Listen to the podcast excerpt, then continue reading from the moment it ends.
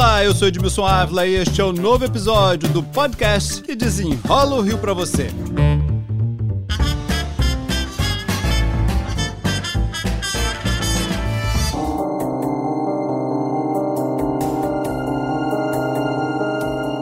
Um lixão em Teresópolis, na região serrana do Rio, virou assunto nacional.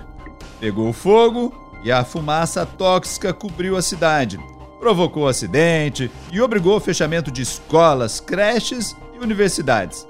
No estado do Rio e outras oito cidades, os lixões ainda persistem. Para desenrolar o assunto, meu convidado é o secretário estadual de Meio Ambiente, vice-governador Tiago Pampolha, a quem eu já agradeço pela participação. Obrigado, Tiago. Eu que agradeço, Edmilson, todos os ouvintes aí, as pessoas que estão acompanhando essa excelente troca de ideias para a gente poder conversar um pouquinho sobre o meio ambiente e a repercussão disso para a sociedade. Bom, quero voltar um pouquinho no tempo, enfim, antes do problema, antes da fumaça toda, que era já a discussão em torno desse lixão. O que tinha ali era o seguinte: pode, não pode, vou para a justiça e foi parar na justiça e ficou. Como é que era esse desenrolar ali dessa história do lixão de Teresópolis?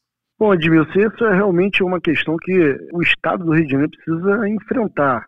Claro que não é uma responsabilidade direta do ente Estado, claro que resíduos sólidos é uma atribuição dos municípios, mas o Estado precisa enfrentar. E assim o fez. No caso de Teresópolis, ele se tornou um aterro, né? foi feita uma remediação na época, acho que por, lá pelos 2010, anos 2010, 2011, ela ficou é, completamente diferente do, do cenário de hoje. E já tinha tentado esse, uma solução? Já, já tinha sido feito isso. E todo esse investimento se perdeu, acabou retornando o lixão por conta do, dos problemas financeiros da cidade de Teresópolis, do governo do estado, acabou se retomando ali a condição de lixão. Então é fundamental o Estado apoiar o município, os desafios da municipalidade no que tange resíduos sólidos. Então, o que, que nós fizemos? Nós conseguimos embargar o lixão. Por decisão liminar judicial, eles conseguiram manutenção dos serviços do lixão aberto, ou seja, a prefeitura continuou despejando irregularmente o lixo ali naquele, naquele local. Agora, e agora nós temos oito, mais oito cidades na mesma situação, né? Sim, sim. Aí agora, concluindo Teresópolis, nós conseguimos novamente na justiça a interdição do lixão e agora nós vamos começar a apoiar o município para fazer o encerramento, a disposição final do lixo de forma assertiva, de forma certa, sem trazer transtornos ambientais, e também apoiar o município de Teresópolis na remediação necessária e fundamental do lixão de Teresópolis. Em relação às, outras cidades, são um total de oito lixões que nós temos no estado, fora Teresópolis e Magé, o resto é todo no interior, no noroeste fluminense. Então o estado aderiu a um programa é, que já existe, nós já apoiamos através das, dos consórcios de resíduos sólidos do estado um valor por lixo tratado então a gente paga por tonelada de lixo tratado os consórcios municipais que nós fazemos parte.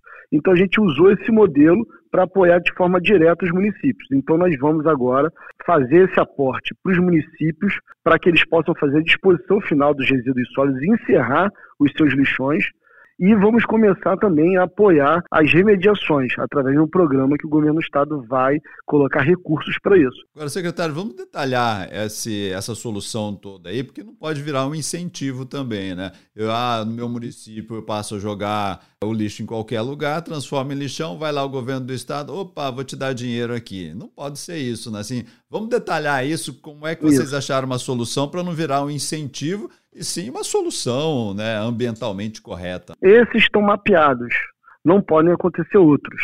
Né? Então, esses nós vamos apoiar. O Estado apoia, em média, 40 reais por tonelada de lixo tratado é de forma direta. Para a gente ter uma então, ideia, isso daria mais ou menos assim, ah, mais ou menos assim, ah, eu te dou 40%, 50% do dinheiro. É, de 40% a 50%. De 40% a 50% do valor do que o município tem com aterro sanitário. O que o município tem que fazer, enfim, é como todos os outros fazem, cria uma taxa de coleta e aí a população paga por isso porque esse é um serviço caro, de fato, e aí regulariza a sua situação, é isso? São municípios que não têm essa taxa? Isso. Tem município que não tem, o caso de Teresópolis, por exemplo, que precisa fazer o seu dever de casa, mandar a mensagem para o legislativo local e, e aprovar a taxa é como preconiza o marco legal de saneamento. É uma lei federal. Não tem como hoje você ter uma realidade diferente disso. Existe a necessidade de ter essa cobrança, né? seja por taxa, seja por tarifa. No caso de Teresópolis, onde aconteceu esse incêndio, ele vai ter que achar um parceiro, é isso? Vai atrás de uma cidade que já tem um aterro sanitário e aí passa a levar o lixo deles para lá, é assim? Isso, eles não têm um aterro, né, ou seja, uma área licenciada para disposição final, então eles vão precisar cotar nos aterros licenciados do entorno. Então eles vão precisar realmente fazer esse levantamento dentro das cidades ali onde eles têm o um menor custo de transporte para chegar até a localidade. Agora, no caso ali também de, de Teresópolis, me falaram que era um grande buraco ali que agora já nivelou. Então vai sobrar um passivo ambiental muito grande ali, né?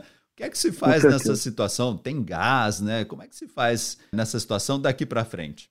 É muito importante a gente lembrar que esse assunto estava adormecido e ele nasce, ele renasce na cabeça, na memória das pessoas, no momento em que a gente tem um caos de fumaça tomando conta de uma cidade tão linda como Teresópolis. É necessário fazer a remediação desse lixo que está ali, que tem gás metano. Isso está sendo emitido para a atmosfera. O que a gente estima que no caso de Teresópolis vai, vai chegar na ordem de 50 milhões de reais. E isso vai durar muitos anos, né? A gente acredita que é o prazo de licitar.